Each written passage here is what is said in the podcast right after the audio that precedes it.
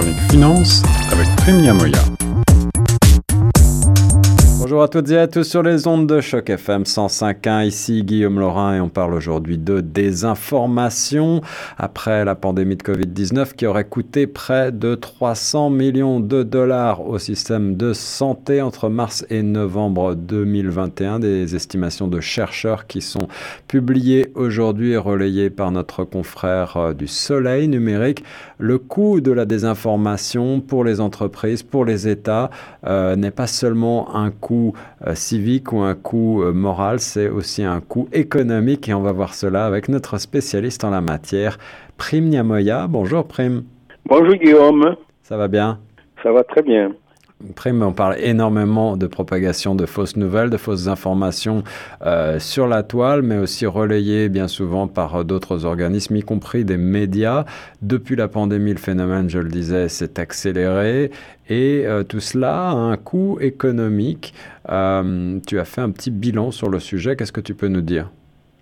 Bon, il y a un coût économique qui peut aller du simple à des sommes astronomiques. Récemment, d'ailleurs, il y a eu un, une, un cas de figure en Inde, le milliardaire Adani ouais, ouais. a perdu des milliards à cause d'un rapport qui a été produit par une société spécialisée de, de Wall Street qui l'accusait de pratiques euh, frauduleuse. C'est ça, et fraude comptable. L'action a perdu énormément. Ouais, ouais, et lui, et lui évidemment, euh, accuse à son tour cette euh, euh, information en disant qu'elle est fausse. Là, on n'est pas très bien placé pour savoir ce qui est vrai ou ce qui est faux, mais euh, on le voit en tout cas, une information peut avoir des conséquences dévastatrices. Absolument. il a dit qu'il allait porter plainte, mais le mal, le mal est déjà fait. C'est ça. Et puis on se rappelle aussi euh, euh, de l'action de Tesla et, et, le fameux Elon Musk qu'on aime bien euh, égratiner sur ses chroniques de temps en temps. Bah, L'homme le plus riche du monde. Lui a aussi perdu des milliards. Il a perdu des milliards en quelques, en quelques jours, en quelques heures, je crois. Mm, oui, oui, oui. oui. Ouais. C'est pour te dire que les entreprises actuellement font surtout attention à la qualité de la communication vis-à-vis -vis du public.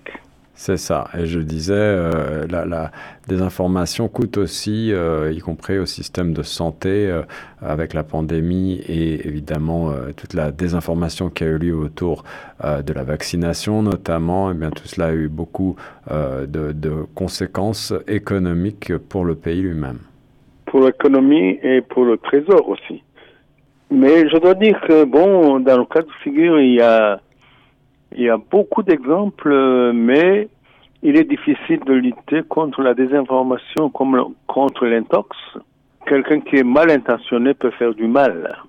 Alors on le sait, euh, il existe aujourd'hui des, firmes euh, à l'international, notamment euh, la Russie est montrée du doigt récemment par, à cause de la, guerre en Ukraine pour désinformer massivement le public et pour essayer de manipuler même certains États en Afrique notamment.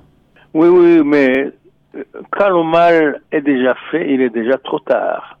C'est ça. Alors on dit parfois qu'il n'existe pas de mauvaise publicité, euh, mais c'est un peu, c'est un peu l'idée parfois aussi que la désinformation peut avoir des conséquences, euh, quoi qu'il arrive, dévastatrices. Et même si ensuite on rétablit la vérité, le mal est fait et euh, les conséquences, notamment économiques, sont un petit peu irréversibles. Absolument, absolument. Est-ce que tu as quelques chiffres euh, récents concernant euh, ce, ce, coût de la désinformation là, pour, les, pour les entreprises notamment? Euh, En ce qui concerne Adani, c'était quelques milliards de dollars quand même qui ont été perdus en quelques jours quand l'action a dégringolé. Eh Mais oui. je peux donner aussi d'autres exemples, euh, des, des firmes qui ont perdu la valeur de leur action tout simplement à cause d'une mauvaise information. D'ailleurs, tout le monde le sait. Quand on a travaillé dans le, dans le domaine de la finance, on sait bien que une mauvaise information peut absolument avoir des conséquences désastreuses sur le bilan de l'entreprise et forcément sur le, sur le, sur le pays. C'est ça, alors est-ce que tu connais cette affirmation? Le faux va plus vite, plus loin que le vrai. Une affirmation qui est la conclusion d'un trio de chercheurs de MIT Media Lab euh, après un long travail d'enquête sur un corpus de 126 000 histoires qui ont été euh, répandues sur Twitter entre 2004 et 2017 aux États-Unis. Euh, des histoires qui donc ont été retweetées entre 3 millions de, fois et, et 4,5 millions de fois. Et finalement, les chercheurs se sont rendus compte en effet que le faux est, plus souvent repris que le, les vraies informations, curieusement. C'est un tout petit peu le parallèle entre la mauvaise euh, monnaie qui chasse la bonne. La mauvaise information est toujours, euh, a toujours un coût sur l'entreprise de manière euh, directe. Il suffit, par exemple, que on lance une rumeur d'une faillite bancaire ou d'une société connue pour que du jour au lendemain, les actions dégringolent.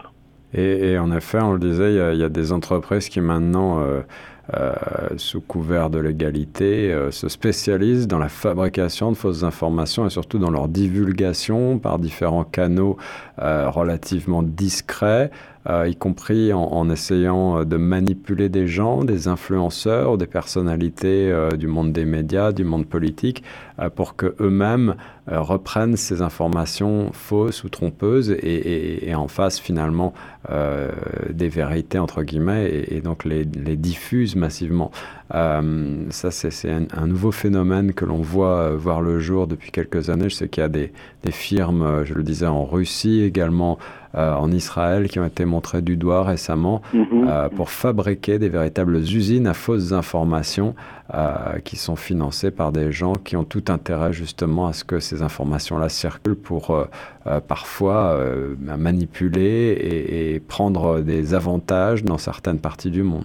Absolument. Et c'est bien dommage. Qu'est-ce qui est fait pour euh, lutter contre cette désinformation au niveau entrepreneurial, Prime Bon, au niveau des services de renseignement, il y a quand même des actions qui ont, sont faites, par exemple, au niveau de l'Union européenne pour lutter contre la désinformation et l'intox. Et surtout les grands, les grandes sociétés comme Twitter et etc., doivent euh, absolument suivre euh, un code d'éthique absolument euh, impeccable. Voilà, les fausses informations ont toujours existé, évidemment, mais leur diffusion a véritablement explosé avec euh, l'Internet et l'apparition des médias sociaux. Elles sont reprises euh, par monsieur, madame, tout le monde à une vitesse vertigineuse et, il est bien difficile quand même euh, de lutter contre. Merci pour ce point, Prémia Meya, sur les ondes de choc. Je t'en prie, Guillaume. À la prochaine.